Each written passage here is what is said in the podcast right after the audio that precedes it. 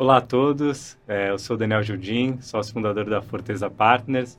Estamos aqui para mais um episódio do Vendendo Surpresa, um episódio especial. É, tem uma honra aqui de receber e bater um papo com o Zusa, é, ex-sócio, fundador da Fit Sistemas, com quem a gente teve a honra aí de, de trabalhar no final de 2020, o começo de 2021, e que no final aí do, do trabalho acabou culminando na venda da, da Fit Sistemas.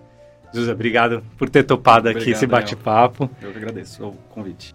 Acho que assim, só para começar, para uhum. deixar todo mundo situado, se Legal. puder contar um pouquinho da FIT, da história dela, mesclando com a sua história, até chegar no momento que você falou, opa, tem alguma oportunidade aqui, tem alguma coisa acontecendo, Legal.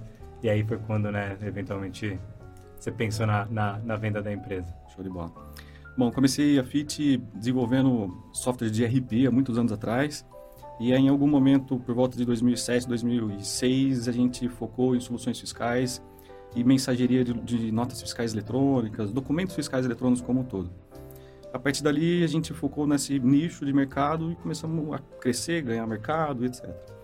Durante muitos anos, a gente chegou a ser é, sondado algumas vezes para aquisição ou algum tipo de parceria mais séria mas nunca muito é, profundo, nada muito sério. Até que um dia, depois de 17 anos já de empresa, apareceu uma oportunidade através de um parceiro, grande parceiro, e aí nesse momento é, foi quando esse parceiro é, mostrou interesse em adquirir a empresa.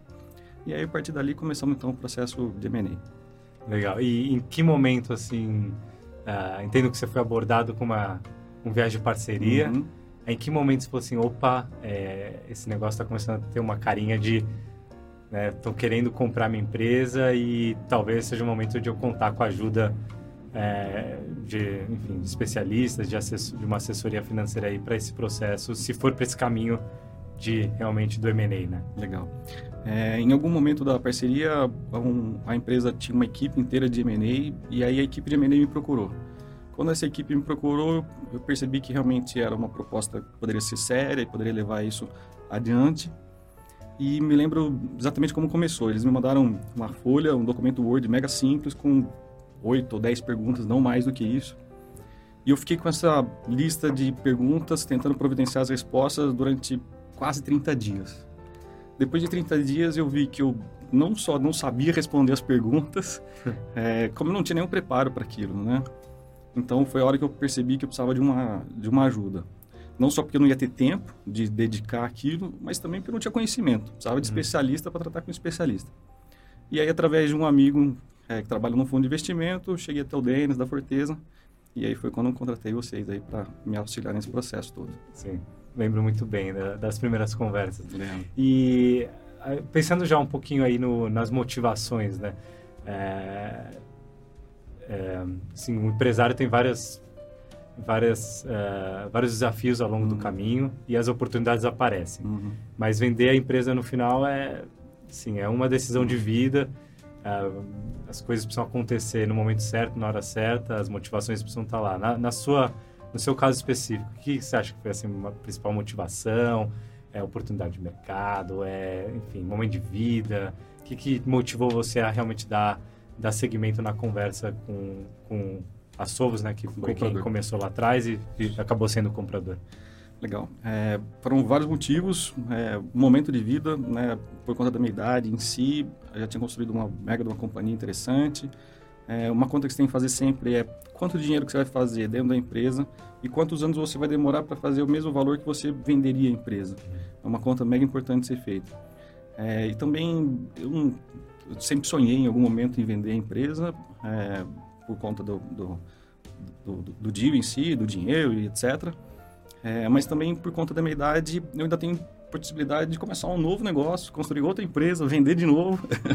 então, eu achei que foi um conjunto de fatores. O sonho de vender, o momento oportuno, o comprador naquele momento. Então, todas essas peças se juntaram naquele momento e criou o cenário, é, ambiente ideal para venda. Então, foram vários fatores, não um específico. Todos é. eles contribuíram bastante para motivar a venda. Legal. É, o, o, às vezes os, os, empresários, nossos clientes, eles têm essa é difícil ver todas essas peças se encaixando, né? E acho que no seu caso, isso eu consigo dizer por ter vivido uhum. próximo de você, você teve essa destreza de ver todos esses pontinhos se enfileirando, falou, opa, é, é agora, é agora senão posso, um desses pode sair do lugar e, e, eu não eu perder esse time, né? E a gente vê isso até por conta do, do desse inverno de venture capital, de dinheiro especificamente para empresas de software e tecnologia. Então, o dinheiro secou. Né? A uhum. própria compradora da, da minha empresa parou de comprar empresas nos últimos dois anos. Então, o timing foi também muito importante. Né? Então, vários fatores se alinharam no momento específico e aí sim as condições estavam prontas. É, o ano de 2021 foi um ano muito é, agitado, uhum. bastante quente em termos de transações, principalmente para tecnologia software, né? no caso Sim. da Fit Systems, a empresa que você fundou lá atrás. É, então foi, foi, até em termos de momento de mercado foi bem propício mesmo. Foi. E agora pensando um pouquinho no processo, né? É, lá no começo quando você contratou a gente, os desafios que tinham para preparar a empresa, é, da negociação inicial com eles, da diligência, que assim que dicas legais você daria para eventualmente quem está assistindo aí a gente, pessoas até do seu setor, né? Vai, imagino que bastante gente de, de empresários da, do setor de software vão estar tá aí curiosos em entender. Mas que dica você daria assim para o processo, para ter um processo bem assertivo, um processo bem feito? Acho que o principal é ter um assessor. e vou contar o primeiro caso assim que foi importante para mim. Na na primeiro momento que eles mandaram uma oferta, o número né, para compra da empresa. A Fortaleza já tinha feito um valuation, já tinha um número na cabeça, mas eles falaram e mandaram uma proposta, uma carta de intenções lá. Na minha intenção naquele momento era aceitar na primeira.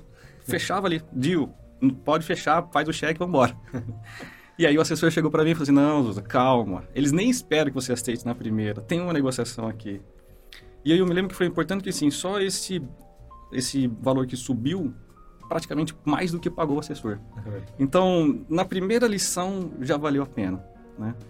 Depois disso, a, a, auditoria em si de uma Big Four é extremamente complexa, são perguntas e mais perguntas, muitos documentos que eventualmente não tem nada a ver com software, né, que eles pediram, e ter essa agilidade, esse conhecimento, esse know-how, acelerou muito o processo, né? Tanto que a nossa venda foi muito rápida, né? Sete, oito meses a gente fez a, a, a venda. Então, essa celeridade e o conhecimento de cada passo, o que, que ia acontecer, né? a cabeça fria de não aceitar a primeira proposta, é, as lições de que o deal só está fechado de fato na hora que assine o dinheiro na conta, nem um segundo antes disso. Então, foram várias lições aí no, durante esse período. Legal. E, assim, olhando para a preparação da empresa, né? Então, olhando para como que a gente preparou para os números, uhum é, a apresentação dela, porque a gente chegou a falar com outros uhum. também, né? Outros Isso. potenciais interessados. É, aonde você viu aí nesse momento de preparação da empresa uh, pontos que se você soubesse antes você teria já tentado deixar já mais esquematizada ou mais preparada? Legal. Eu acho que assim uma coisa que a maioria dos empresários esquece um pouco é a contabilidade com a visão contábil. A gente olha muito a visão gerencial, fluxo de caixa, DRE, esse tipo de coisa a gente olha todo dia. Né? Quanto você tem dinheiro para pagar funcionário, se tem fluxo de caixa para o mês que vem, se precisa fazer alguma coisa, tomar algum dinheiro emprestado, se tem algum dinheiro para investir. Então, isso a gente faz o dia a dia. Mas a contabilidade em si, algumas coisas a gente deixava para o contador, uhum. né? Então, eu acho que essa questão de, de contábil é extremamente importante. E a segunda lição que eu tirei é ler com mais detalhe, mais atenção os contratos, especialmente com parcerias. Né? Direito de primeira recusa, aprendi com a Forteza, é, algum tipo de, de, de, compartilhamento de propriedade intelectual é extremamente importante tomar cuidado. Então, essas, esses pontos, contratos, propriedade intelectual, contabilidade, são coisas que você tem que levar sempre. Não é no momento da venda, a vida toda da empresa. Que a hora que chegar uma emenda da venda da empresa, você não precisa sair correndo para corrigir alguma coisa ou ajustar algum contrato, pedir algum waiver, coisa do tipo. Uhum. Então, acho que esse, a preparação, muito contrato, muito contábil, é, e também cuidar da empresa como um todo, né? Eu me orgulhava de nunca ter tido uma ação trabalhista na empresa, de nunca ter tido uma ação de cliente na empresa, que isso é muito relevante também para você poder vender mais fácil, vamos dizer assim. Sim. E aí, olhando um pouco mais para frente no processo, né? Quando fizemos a diligência, foi, foi rápido, né? Uhum. Uh, obviamente, tinha preparado bem a empresa para a diligência, mas aí entrou os, os tais dos contratos, né? Sim. É, tendo sido o primeiro contrato dessa magnitude que você viu, né? Que, que pontos aí você ficou surpreso no início, aí você foi entendendo, é, e como que isso eventualmente você digeriu? É, por exemplo, não competição, a questão do earnout, né? uhum. né? Como você encarou isso, é, questões de indenização, uhum. né? indenizar o, comprador por coisas que aconteceram no passado. O que, que você aprendeu e o que, que né, na, depois de um tempo você acabou digerindo, falou, não, entendi como isso entra, como isso entra aqui nesse bolo todo que a gente está negociando. Legal. Acho que o primeiro desafio foi o contrato que era inglês. Verdade, né? 100% inglês. 100% inglês. Então, mesmo que você leia inglês, saiba falar, etc., ler um contrato completamente diferente. Né? Então, já começa o desafio aí. É, as questões de, de não competição, de, de não contratar ex-funcionários, esse tipo de coisas, são coisas que ficaram bem claro para mim desde o início. Houve uma negociação, questão de tempo, prazo, coisa do tipo, mas foi bem tranquilo de entendimento. Eu acho que, assim, em termos de contrato, a coisa que mais, em algum momento, me impactou e eu honestamente não esperava era o famoso cash holdback, né? Cash holdback. Que é o dinheiro que a empresa segura para eventual ação trabalhista, de cliente, coisa do tipo, qualquer é, contingência. Então, na, na, durante essa negociação, eles calcularam, lá, a Big Four que nos analisou, calculou um, um valor enorme que, para mim, naquele momento, era no deal né? Era impossível segurar tanto dinheiro como eles gostariam. Mas me fez entender como é que eles chegaram nesse, nesse, nessa, nesse número, nessa equação como um todo. E aí foi quando a gente começar a negociação. E aí entra a Forteza de novo, chegar num número que era razoável para mim e razoável para eles. Né? Então a Forteza fez essa, essa, essa negociação, que eventualmente pode ser um pouco até estressante né? com o cliente e tal e foi muito importante ter o assessor para justamente eu não me estressar com o cliente, eu não ter nenhum tipo de entreveiro com o cliente antes da venda, uhum. né? Então, essa questão do cash holdback foi extremamente importante, eu aprendi. A própria palavra earnout eu aprendi durante esse processo, nem sabia que existia isso. Uhum. É, e que faz sentido também, né? Porque é, a empresa compradora quer segurar os executivos, os principais pelo menos, durante um período, para fazer a transição, para formar outras equipes, eventualmente até ficar a mais, um, um prazo maior, é, mas existe essa transição que é mega importante. E a maneira da, de recompensar isso, e principalmente né, fazer parte do valor da empresa, é o earnout. Então, acho que essas duas palavrinhas, cash holdback e earnout, foram duas lições mega importantes para mim. Sim. E a questão do, do cash holdback foi mega interessante por conta de todas as, tudo que eles apontaram de contingências. Então, na minha nova empresa, tudo que eu aprendi de como não fazer na outra, ou que eles apontaram como contingência, já estou fazendo certo nessa nova. Então, eu falo que eu fiz um MBA em sete meses. Um MBA em M&A. A gente, a gente até tem um episódio que no Vendendo Sua Empresa sobre earnout, né? Uhum. Uh, e a gente sempre pondera bastante o earnout, porque, querendo ou não, você vendeu a empresa uhum. 100%. Uhum. Aquela empresa que você acordava de manhã, demitia, contratava do jeito que você né, queria. Você vendia novos projetos no preço que você uhum. queria. Uhum. Você investia na empresa no momento que você achava propício. E aí, de repente, no dia seguinte, você tem que performar mas você não é mais dono da empresa. Uhum. Você virou um executivo, uma multinacional, chefe fora do Brasil. Como foi isso para você? É. Eu acho que o mais complicado foi lidar com outras equipes, né? Porque em algum momento não era só mais a minha equipe que eu podia simplesmente falar, ah, faz isso ou não faz aquilo outro. Não diga isso para o cliente jamais e diga isso para o cliente. Quando, quando uma empresa é adquirida, tem outros departamentos com outros chefes e eu não tenho essa gerência 100%. Então esse é um desafio, né, de trazer essas pessoas para o seu lado para te ajudar nessa missão. É, é, importante também você ter algumas cláusulas boas no contrato para que o comprador não dificulte a sua, a sua vida na hora de, de, fazer o earnout em si. É, mas a principal diferença, o principal é, é, desafio foi não controlar tudo. Né? Porque quando você tem um projeto não está dando muito certo, você põe mais gente, você tira a pessoa que está errada, você senta do lado com o cliente, entende o problema, é, se o preço não está bom, você baixa um pouquinho para fechar. Agora, quando você não tem essa, né, essa, esse domínio todo, esse poder todo, é muito mais complexo. Então, você tem que saber lidar com as pessoas, convencer elas que você está certo, que é um bom negócio para a empresa. Né? Se tem algum projeto que não está indo bem, você tem que sentar do lado da pessoa e convencer ela do que precisa ser feito. Então, acho que esse é, de CEO para diretor é difícil essa transição, é. não é simples. É, é uma transição até mais drástica, né? É de dono, uhum. né? que todo ônus e bônus é das decisões é, né, do dono para um diretor e executivo, né? Querendo ou não, Exato. Exato. a empresa não era mais sua. Então, Exato. realmente, fazer esse jogo corporativo que não era o seu dia a dia é. passou a ser. Mas foi curto, né? Foi um earnout foi não muito longo. O earnout em si foram nove meses uhum. E eu fiquei na companhia 13 meses no total a mais, Sim. né? É, então foi um período curto. Foi uma métrica fácil de medir, uma né? métrica extremamente fácil de medir isso é mega importante também. É, tinha um número mínimo, máximo. É, eu sabia fazer a conta de quanto que ia dar a cada novo, cada mês, então não precisava fazer nenhuma apuração. Isso também é mega importante.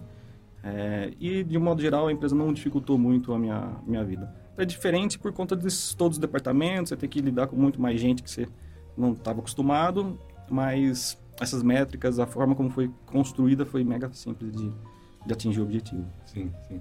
E agora mudando um pouquinho de assunto, assim, como foi, como está sendo, foi para você lidar com, com a venda dessa empresa, né? 17 anos, 17 dono, é, fundador, fundador, né? Uhum. Óbvio que a empresa teve vários estágios, né? uhum. né? A gente sabe que ela não é uma linha, linha reta, uhum. Mas é, para você, assim, pessoalmente vender a empresa, virar um executivo por um tempo, aí tirar meio que um sabático, conta um pouco para a gente como está sendo esse pós, é, e lidou com aquele momento lá, que é um momento de mudança, e como que você vê aí, porque pô, super jovem, é. empreendedor, nato de tecnologia, não, não para por aí, né? Não, não para. É, acho que assim, logo depois que eu vendi, durante a transição, esse um ano a mais que eu fiquei lá, esses 13 meses, honestamente minha rotina não mudou muito. Né? Eu acho que eu tinha mais reuniões do que eu tinha antes, mas o dia a dia era basicamente o mesmo, 10, 12 horas por dia de reunião, de, de tarefa, coisa para fazer. É, eu acho que o, o maior é, diferença eu notei o dia que eu me desliguei completamente da, da companhia, que no dia seguinte eu não tinha um telefone para atender, eu não tinha um celular para apitar, eu não tinha um e-mail para responder. Né? Quando o empresário, você sai de férias, mesmo que você fique 30 dias de férias, você vai ler e-mail todos os dias, você vai ver o WhatsApp, o seu funcionário vai te ligar, você vai ter alguma coisa para fazer. Então você não está 100% de férias, você não desliga completamente. E de repente não tinha ninguém para me ligar, não tinha um telefone, pra, um e-mail para responder. Então, foi um pouco chocante, não vou dizer traumático, porque não foi, foi tão simples, mas foi chocante essa transição, né? E aí eu aproveitei, tirei um período sabático, fiquei cinco meses de férias, né? Eu e minha esposa sozinhos. Então, foi um período para desconectar, né? Eu, foi interessante porque nesse período eu li um livro chamado Ócio Criativo. Foi muito interessante naquele momento né, fez muito, muito sentido para mim naquele, naquele momento. Mas quando eu voltei para o Brasil, é, das férias, aí, dos períodos sabático, eu tava louco para começar de novo, fazer outra empresa, queria até programar de novo, enfim. Então, voltei com aquela energia mil e não consegui ficar parado, já comecei uma segunda empresa, enfim. Vamos construindo outro software, que é o que eu gosto de fazer, construir software, construir produto, vender, né, minha área fiscal, que é a área que eu domino bem, ou tecnologia, no modo geral. Então, teve um trauma aí inicial, que é a primeira vez que eu consegui, de fato, desligar da empresa e não ter nenhum tipo de compromisso, não ter que acordar cedo para pagar uma conta, sabe assim? É, e também não me preocupar com conta para pagar. É, Outro ponto mega interessante. Você não se preocupa com a conta. conta isso. Então, essa, essa, transição foi mega interessante. E quando eu voltei, eu voltei com gasto total para começar outra companhia. E agora estou nela, enfim. Foi muito interessante. Legal, legal.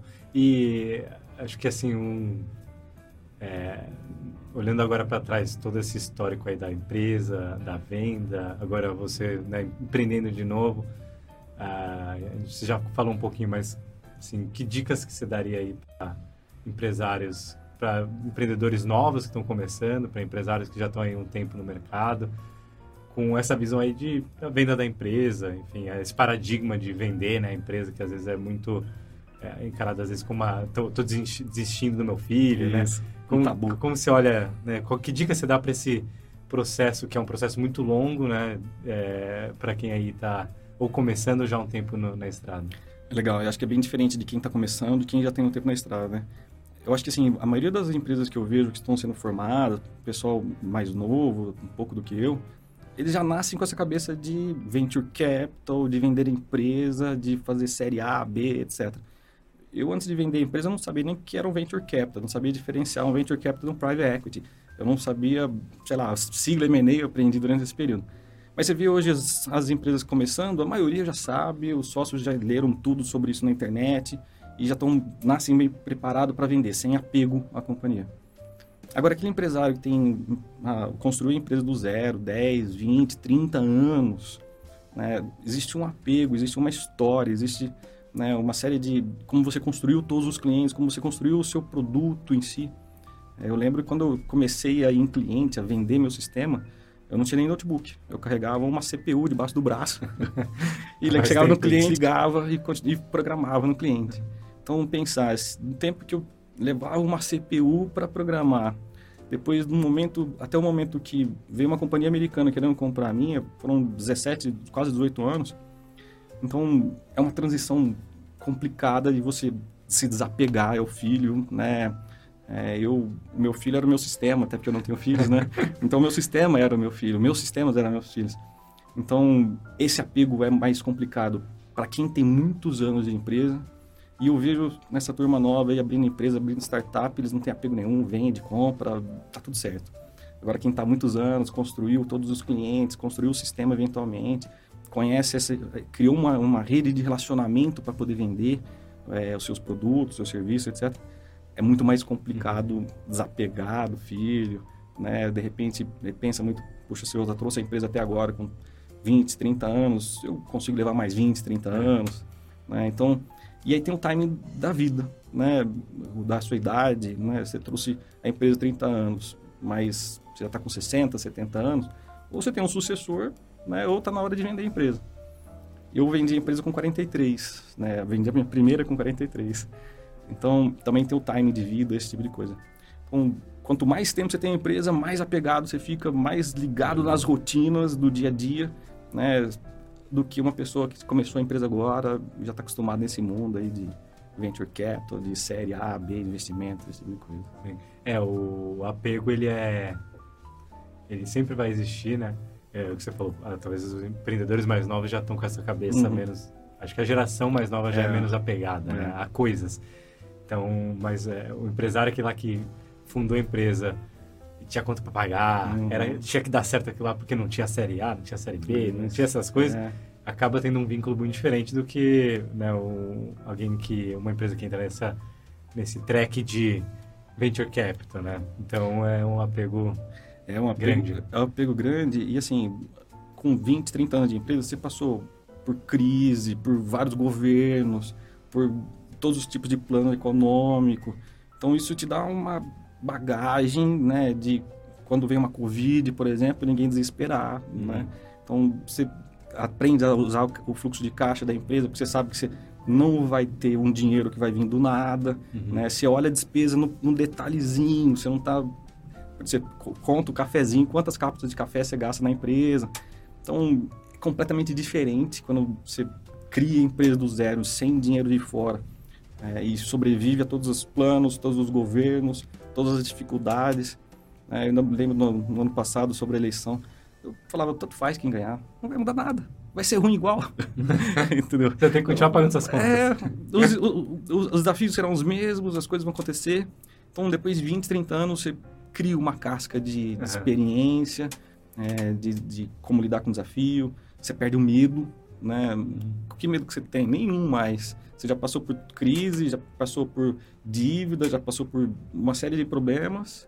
Né? Eu, por exemplo, enfrentei um problema de, de infraestrutura uma vez em 2016, que parou todos os meus sistemas, ficaram fora do ar quase uma hora. Depois de passa por tudo isso, você se sente, é, você sente seguro e qualquer coisa que vier agora, você está preparado. É, e o, acho que né, você comentou algo importante. Você tinha 43 anos quando vendeu a empresa. Isso. É super novo, né? uhum.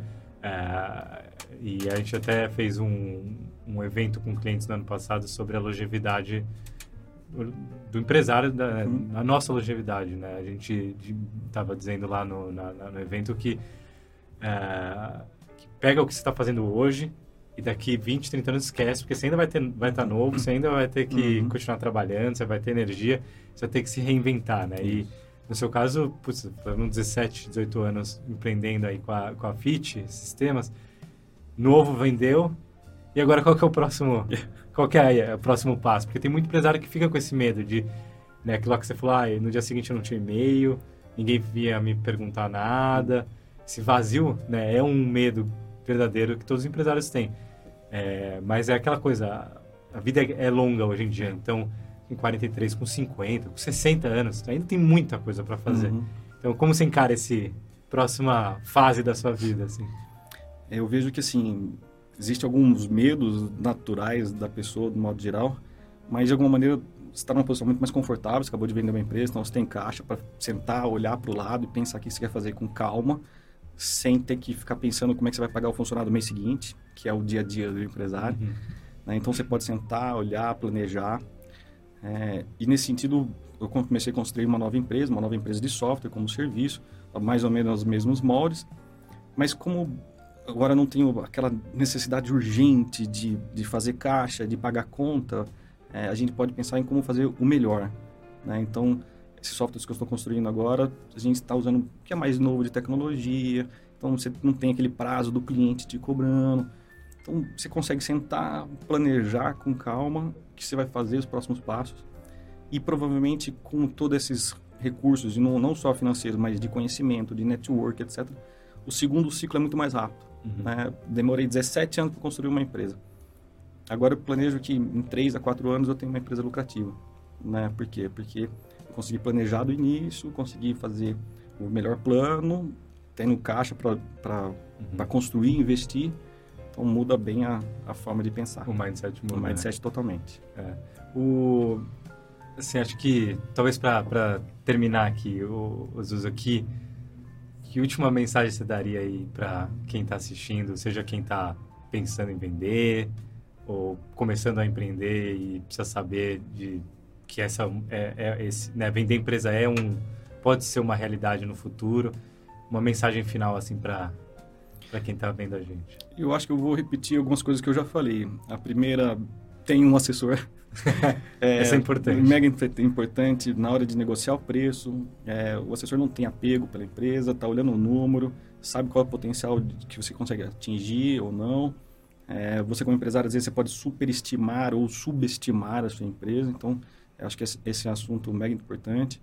Toma bastante cuidado com todas as possíveis contingências da empresa para ter um cash holdback pequeno né, ou mais é, razoável, vamos dizer assim, é, e toma bastante cuidado com todos os, os contratos. Eu acho que são as três, os três pontos principais aí para uma venda de sucesso. E aí a questão do apego, aí é pessoal. Cada é. um tem que fazer a sua análise pessoal, se faz sentido, se tem um, um herdeiro para deixar a empresa ou não, se a empresa está dando lucro, se ela vai existir daqui a 10 anos. Né? De repente, o seu, seu business daqui a 10 anos pode não existir. E se tiver alguém querendo comprar agora, é uma boa oportunidade de você vender. Então, acho que são os principais pontos que eu falei, acho que são os mais importantes aí. Diligência, o assessor e cuidar das contingências como um todo. Zusa, é, a transação da FIT também foi bem emblemática, pelo menos para a Forteza, porque ela foi uma transação quase 100% online. Sim. E quase, eu digo, 99% online. Eu lembro muito bem que a gente se conheceu online, todo, todo o trabalho inicial foi online. Teve algum momento do processo que você estava em São Paulo, no escritório da FIT aqui, que você é, vinha de vez em quando, a gente se encontrou. E a próxima vez que a gente se encontrou de novo pessoalmente foi, no, foi na assinatura. Exato. Como foi isso para você, essa coisa, essa distância online? Fala, Pô, será que que está acontecendo? Será que vender empresa é assim mesmo? É que a gente fez isso em plena pandemia, né? Então, a gente começou a transação em agosto ou setembro de 2020, em plena pandemia, eu nem estava mais em, Ribeirão, em São Paulo, estava morando em Ribeirão Preto já. Então, 100% online, era reunião atrás de reunião, de sábado, domingo. É, foi bem diferente, né? Até por conta da, do momento da pandemia. E a gente, não, eu diria que 99,99% foi feito online. É. A gente teve uma reunião presencial por um acaso e assim o dia da assinatura do contrato. Né? Eu ainda me lembro no dia da assinatura, todo mundo cheio de máscara, álcool gel para todo lado, né? Não tinha vacina na época ainda. Então, sim, impressionante como a gente conseguiu fazer 100% online. E o comprador estava nos Estados Unidos, então também ah, facilitou um pouco esse conceito da, da videoconferência e é, tudo mais. Né? Verdade. Impressionante. É, pra gente foi, foi bem... Se a gente não tivesse aquela ocasião no meio do caminho que a gente se encontrou só para tomar um, café, café, uma, beber uma água juntos, uhum. não tinha nenhum tema específico, a gente teria feito tudo online. Sim. E a assinatura só foi presencial, mas para ser algo simbólico mesmo. Para tirar foto. É, para tirar foto, porque no foi final... assinatura digital em tudo. É, foi tudo assinatura digital, uhum. né? Rapidinho. Sim. Tirou uma foto, acho que teve uma champanhezinha lá. Uhum. E acabou, né? Foi, foi um deal 100% online mesmo. É, na Forteza é, foi, assim, o deal que mais foi online. Tiveram alguns outros, né? Porque a gente fez outros deals durante a, a pandemia, mas é, outros que tiveram mais encontros presenciais. O da FIT, assim, se não fosse aquele, encontro breve, teria sido tudo, tudo, tudo online. 100%. Empresa de tecnologia, né? A é. gente estava mega alinhado. É isso. Show de bola. Obrigado. Obrigado. Topar o convite aí, bater o papo com a gente. É, sabe que a gente gosta bastante de você, é. teve, teve bons momentos juntos. Sim. Uh, então, enfim, é sempre bom trocar ideia, figurinha com você. E estamos pronto para a próxima empresa se ligar para a gente e falar: gente, ó, chegou a hora da próxima empresa, vamos embora. Eu que agradeço o convite e logo, logo vou te ligar sim. Legal, bacana. Gente, esse foi o Zusa Carvalho, é, ex-sócio fundador da Fleet Sistemas, mais um caso de sucesso aí da Forteza na venda da empresa dele para a Sovos. E continue acompanhando a gente nos nossos próximos episódios e vejo vocês nas próximas. Um abraço. Tchau, tchau.